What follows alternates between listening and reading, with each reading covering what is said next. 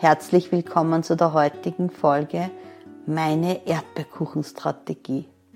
Bevor ich aber darauf eingehe, möchte ich mich erstens einmal bei allen bedanken, die die letzte Folge so aufmerksam auch angehört haben. Meine Wurzeln liegen begraben in der, hat die Folge geheißen. Und darauf möchte ich noch ganz kurz eingehen, weil ich wurde im Hintergrund auch gefragt, ja, wie sieht es aus, wenn jemand aber ein Adoptivkind ist und nicht weiß, äh, wer seine Eltern oder ihre Eltern sind äh, oder eben auch Pflegekinder.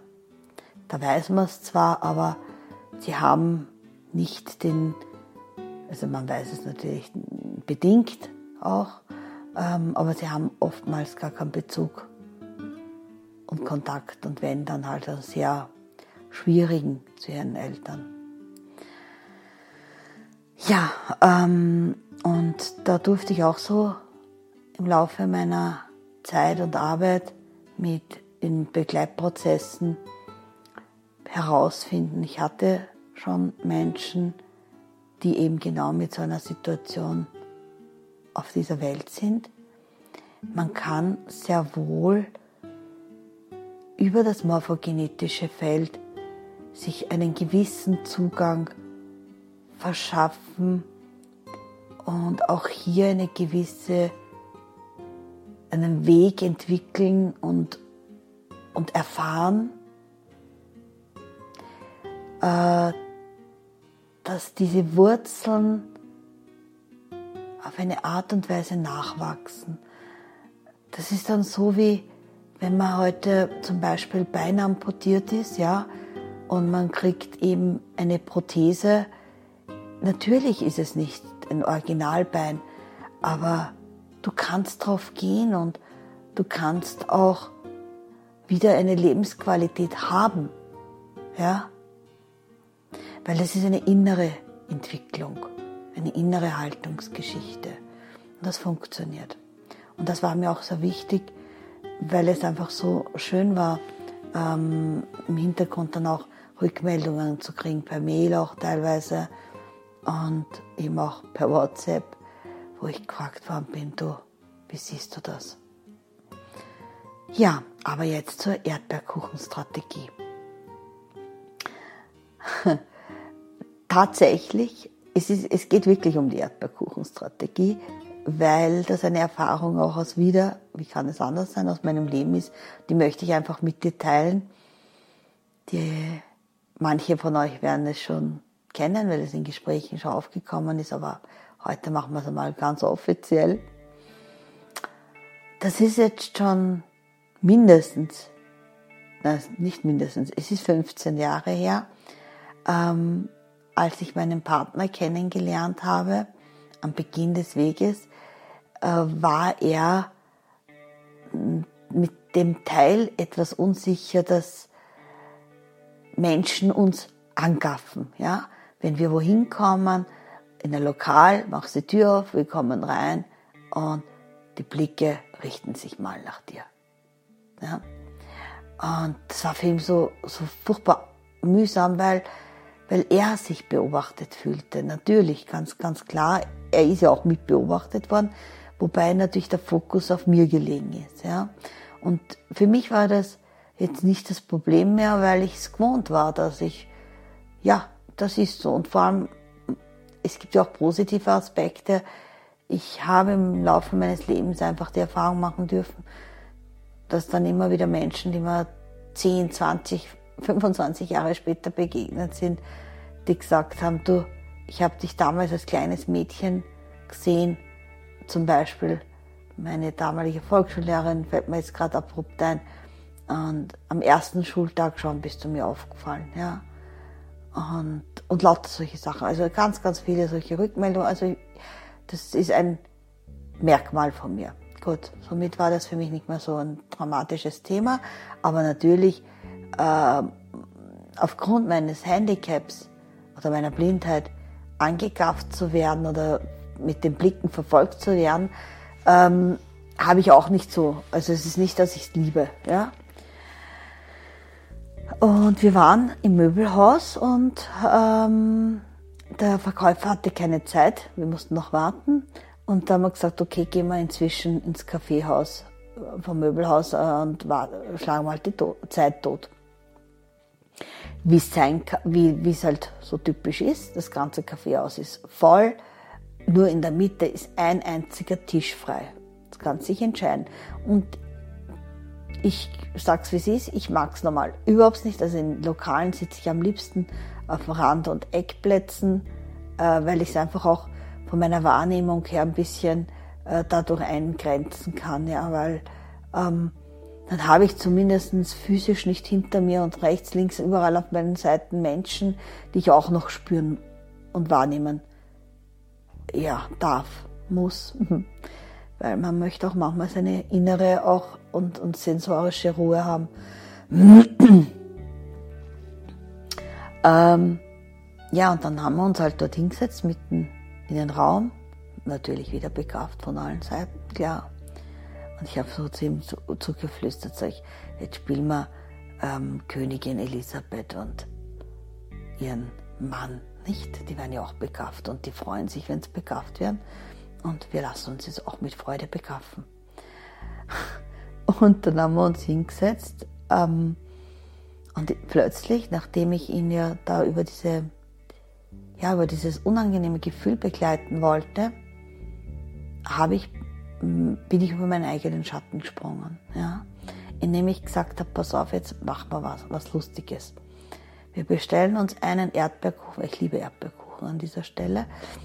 Ähm, ich bestellen wir uns einen Erdbeerkuchen und jeder seine Tasse Kaffee. Ja, und ich will aber auch einen. Ich kann es dir haben. Sag ich, wir erfüllen die Meinung, die in ihren Köpfen ist, dass sozusagen, mein Gott, ein Mann ohne Behinderung hat sich eine Frau mit Behinderung genommen. Na, was für ein Held, ja. Und das wird ja auch immer wieder so kommuniziert, ja. Ich habe auch immer wieder in meinem Leben schon äh, zu hören bekommen und die Menschen sind da wirklich sehr, sehr feinfühlig, muss ich sagen, ganz, ganz extrem, ähm, die dann gesagt haben, mein Gott, na, du kannst aber echt froh sein, dass dich dein Partner genommen hat, ja. Und wenn ich halt sehr emotional, ich, ich habe Feuer in meinen Emotionen, Ich bin ein Temperamentsbolz noch, ja, wenn es drauf ankommt. Und vor allem dann kommt noch das Jugend, also die, wenn man umso jünger man ist, kommt noch das jugendlichere Feuer dazu. Dann noch mein Sternzeichen. Also alles in allem, dann kann schon passieren, dass ich ziemlich äh, emotional werde, ja, und wurde. Und dann habe ich auch gesagt, na pass auf einmal, ich bin kein Tier, was man vom Tierheim nimmt. Ja? Ähm, und vor allem, man wird auch hier oft getäuscht, nur weil einer physisch kein Handicap, keine Behinderung hat. Es gibt keinen unter uns ohne Behinderung. Nur man sieht es nicht beim jeden. Es gibt Menschen, die haben ganz, ganz schwerwiegende und sehr beeinträchtigende ähm, Behinderungen, nämlich auch auf mental-psychischer Ebene. Nur siehst das halt offiziell nicht. Ja? Und, und nachdem mein Partner jetzt auch natürlich seine Themen hat, klar, ist ja auch nur ein Mensch, ja, ähm, war eben, wie gesagt, dieses angegafft werden ganz schlimm.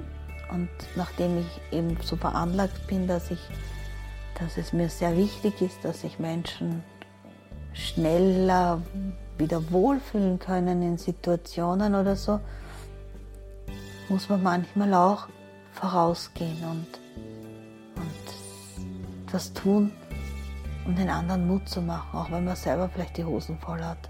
Ja. Ähm, da fällt mir jetzt noch eine Geschichte dazu ein. Na, vielleicht erzähle ich da die hinterher. Die passt nämlich dazu. Ähm, auf alle Fälle, dann habe ich gesagt, pass auf, die Erdbeerkuchen, wenn der Erdbeerkuchen da ist, wirst du mich füttern. Weil die Menschen haben dieses Bild, wenn man blind ist, ähm, ja, ist man Pflegefall. Gott sei Dank nicht. Ähm, auch das kenne ich natürlich aus meiner Biografie.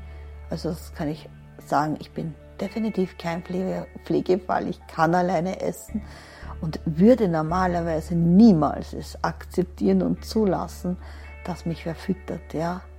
Ähm, aber da machte ich mir einen Spaß. Wir sitzen mitten in diesem Möbelhauscafé. Alle schauen sie auf uns. Die Kellnerin bringt uns den Erdbeerkuchen. Wer kriegt den dann? Mein Partner natürlich, ne? Eh klar. Er rührt mir auch einen Kaffee um, weil ich kann ja auch keinen Löffel betätigen natürlich und kann Zucker in meinen Kaffee damals. Na, ich, na plötzlich, ich habe gar keinen Zucker mehr braucht damals. Na, das Gebet ist schon so lange her, dass ich ohne Zucker Kaffee. Aber einfach alles her vorbereitet, dass ich dann nur mehr mein Tässchen zum Mund führen habe müssen. Und dazwischen hat er mir immer einen Löffel, also eine Gabel voll Erdbeerkuchen reingestopft. ich muss heute noch lachen. Und die Menschen haben uns natürlich total beobachtet, ja. Und er hat von mir den Auftrag gehabt, immer wenn, wenn er merkt, dass wir, dass wir beobachtet werden, lächelnd zurückzuschauen und richtig zu gucken, dass er Augen Du glaubst ja gar nicht, wie schnell die Menschen dann ausweichen, ja, und wie schnell das dann ihnen unangenehm ist, dass sie erwischt worden sind, ja, beim Sperrnseln, wie man sagt bei uns, ja. Und, und wir, da baut sich natürlich in dieser Situation eine Fetzengaudi auf. Ja. Wir haben so viel gelacht, wir haben so einen mega Spaß miteinander gehabt. Ja.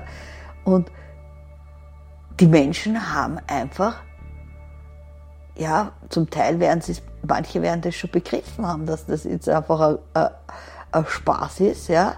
Ähm, und manche wird es total verunsichert haben, was da jetzt gerade da auf dem Tisch abläuft, ja. Und manche hat es natürlich total bestätigt darin, mein Gott, na, klar, mein, die kann halt ihren Kuchen nicht alleine essen. Mein, so lieb der Mann, na, so Wahnsinn, na, ganz toll, ja. Ja, und das ist eben die Erdbeerkuchenstrategie und die ist manchmal wirklich sehr wertvoll in Situationen, in denen man ähm, merkt, jemand hat so eine festgefahrene Meinung zu etwas in seinem Kopf und ist einfach, ähm, greift mich vielleicht an, auch mit dem, dass ich nicht diese Meinung vertrete. Ja, du, du hast schon verstanden. Ich meine, wir brauchen uns da kein Plattel vom Mund nehmen, ja. Wir leben in so einer Zeit, wo das jetzt gerade auch ist, ja. Und da bringt's nichts dagegen zu kämpfen. Und du weißt vielleicht schon inzwischen, dass, äh, dass ich immer für mich das deutlicher fühle, wahrnehme, weiß, das Gegen gibt's nicht, ja, weil gegen etwas zu sein nährt genau das, ja, sondern ich kann für etwas sein. Ich kann zum Beispiel, so wie jemand aktuell jetzt das Thema für eine Impfung ist, darf er sein, dass es jeden, solange es aus absolut freien Willen geschieht, ist das in Ordnung. Habe ich null Problem damit. Habe ich nicht. Werde ich auch nie, steht mir nicht zu. Ausdrücklich unterschrieben. Freiwillig, ja. Und ich kann aber für meine Impffreiheit sein. Das ist genauso mein freier Wille. Ja? Und wenn dann halt jemand damit nicht klarkommt, ja, das ist dessen Problem, mich mit den zu kämpfen, also kriegen, das ist, das ist ein Zerkriegen, ja. Und das, das, genau diese Strategie wird ja gefahren, ja. Weil jetzt geschieht gerade aktuell auf diesem Planeten das größte, absolut das größte Mobbing der Menschheitsgeschichte. Vorher in den Schulen, dort, da, Arbeit, was auch immer, hat man immer mehr gehört, ja, der wird gemobbt, die wird gemobbt, dort wird gemobbt, da wird gemobbt, ja. Und ich habe immer gesagt, hey Leute, das sind diese kleinen Teilchen und irgendwann setzen sie sich zusammen und daraus entstehen dann größere Kriege. Weil Kriege, genauso der, Unfrieden und Krieg fängt in der kleinsten Zelle an, so wie auch der Frieden. Und darum auch ganz klar die innere Friedensmedizin. Umso mehr ich in mir selbst in Frieden bin und umso mehr ich immer friedvoller zu mir selbst werde, werde ich gezwungenermaßen, es geht gar nicht anders, auch friedvoll mit meinem Umfeld und mit meiner Umwelt, ja. Weil das trägt sich natürlich hinaus. Es ist ein Arbeiten an sich, jeden Tag aufs Neue, weil keiner von uns ähm, ist perfekt. Und wenn man auch reflektiert genug ist mm, und auch immer mehr versteht, warum äh, Dinge in einem Leben, in, im Leben passieren, wie sie passieren, dann hat man eigentlich gar keine andere Wahl für sich auch und keinen anderen Wunsch mehr, als dass man ähm, an sich arbeiten möchte, ja. Weil es einfach so um vieles reicher macht, das Leben, um, um so vieles schöner macht. Ja. Es beginnt immer mehr diese Dunkelheit, die einen umgibt, lichtvoller zu werden und die Herzenssonne zu erstrahlen. Ja? Und wenn dir mal beginnt, in dir zu strahlen, dass du in dir selbst heller und lichtvoller wirst, dann trägst du das mit jeder, mit jeder Zelle deines Seins auch nach außen. Ja, diese Freude und die fühlen auch andere Menschen und da reagieren sie drauf. Ja, manche reagieren natürlich aggressiv drauf, äh, weil sie das verunsichert. Ja, dass du auch in stürmischen Zeiten und, und unangenehmen Zeiten trotzdem es noch schaffst, freudvoll, friedvoll zu sein. Und das ist unser Weg, ja. Das ist der Weg von all jenen, die wirklich Frieden wollen. Nämlich wirklich wollen. Bei uns selbst zu beginnen. Und dafür muss man auch manchmal wirklich eben, ja, über seinen eigenen Schatten springen und auch wenn man die Hose voll hat. Ja. Und darum habe ich erst gesagt, da fällt mir noch eine Geschichte ein, die erzähle ich dir jetzt noch am Abschluss. Flugangst. Ich habe etwas, ja, ich, ich mag es nicht so sonderlich gern im Flugzeug zu sitzen. Äh, daher werden meine Reisen oder waren meine Reisen ähm, nie weiter wie, sage ich jetzt einmal, maximal drei Stunden bis jetzt. Vielleicht hätte ich noch eine vierte irgendwie rübergebracht, irgendwie, aber das wäre schon grenzwertig. Also drei Stunden ist schon sehr anstrengend. Ja? Ähm, somit gehöre ich sicher nicht zu den Menschen, die weit weg reisen, aber das weiß man auch nicht, nicht was im Leben einem manchmal, sind wir eben bei dem Thema über den Schatten springen, ja. Wenn es notwendig wäre aus irgendeinem Grund und es äh, für mich das, das wert ist, also nur, dass ich reise, würde ich es nicht tun. Das kann ich dir jetzt schon sagen. Ähm, aber wenn es wäre, weil ich dort irgendwem eine Unterstützung sein könnte, beispielsweise, dann würde ich es. Dann würde ich es tun. Ähm, und egal, wenn ich mich vorher narkotisieren lasse, dass ich den Flug aushalte. Naja, und meine Schwester, meine große Schwester, die ist ziemlich, ja, die gehört eben zu den Menschen, ähm, die hat halt auch ihre ähm, mentalen und psychischen Probleme, wie wirklich sehr viele haben. Und hat eben auch wahnsinnige Flugangst und Panik. Und Panikattacken sind ja ganz, ganz was Schlimmes. Und sie fürchtet sich natürlich schon von der Panikattacke, die sie kriegen wird, wenn sie in den Flieger einsteigt. Ja.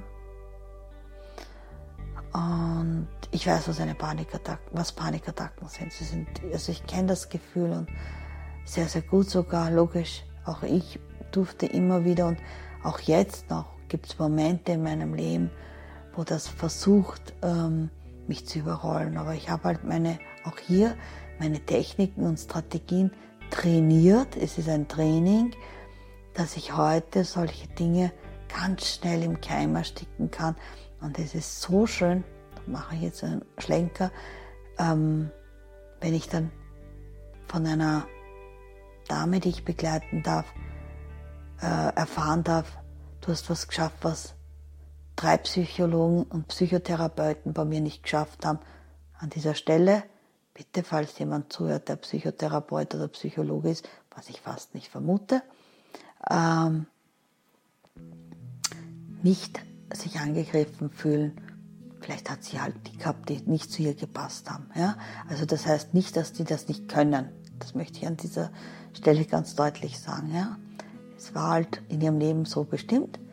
Und sie sagt, sie hat ihm gesagt, ähm, ich kann jetzt durch, dadurch in so kurzer Zeit und mit diesen verschiedenen Tools, die ich ihr an die Hand geben durfte, ähm, kann sie jetzt Panikattacken ganz, ganz schnell in den Griff kriegen. Aber das ist halt natürlich, wenn man es selber sehr, sehr gut kennt, wie das ist. Ja, und jetzt zu dem Flug nach in die Türkei damals. Und wie gesagt, meine Schwester hat gesagt, weißt du was, setz dich zu mir. Ich habe selber die Hosen voll, aber natürlich lasse ich mir es nicht anmerken. Ja. Ich sag dir was, ich habe die ganze Flugzeit mit ihr mich unterhalten über Belangloses, ja, über wirklich Sachen, was sie natürlich interessieren, aber nur damit sie gar keine Zeit hat und, und dass sie auch das Gefühl, es ist alles super, alles easy, alles toll, ja. Und dann steige ich aus aus dem Flüger und sage zu ihr, du, danke. Sagt sie, warum? Sage ich, danke, ich hatte auch keine Zeit, Angst zu haben. ja, es ist so. Es ist einfach so, ja. Manchmal ist es die größte und beste Medizin, wenn man einfach über seinen eigenen Schatten springt, ja. Und auf einmal erschließen sich einem so schöne Erlebnisse und, und kraftvolle Erlebnisse, die man dann verwerten kann für sich und eben daraus seine Strategien entwickeln kann. Und das ist auch der Grund, warum ich dir meine Erdbeerkuchenstrategie heute erzählt habe, um dir Mut zu machen, dass ich sage, hey, probier es einfach aus, dass du deinen Gegenüber genau mit diesem Bild, was er im Kopf hat, bedienst, statt ihn äh, zu bekämpfen. Ich sage es jetzt bewusst, weil alle kämpfen ja, wie wir ja wissen, äh, und bekriegen sich und, und man kämpft gegen Falten, man kämpft gegen Krankheiten, man kämpft gegen, weiß ich, das Wetter und, und, und, und, ja, man ist nur am Kämpfen. Auf alle Fälle sondern einfach einmal probierst, den Spieß umzudrehen und sagst, okay, ich bin so, wie du glaubst, dass ich bin, äh, und dann schaust du mal, was passiert.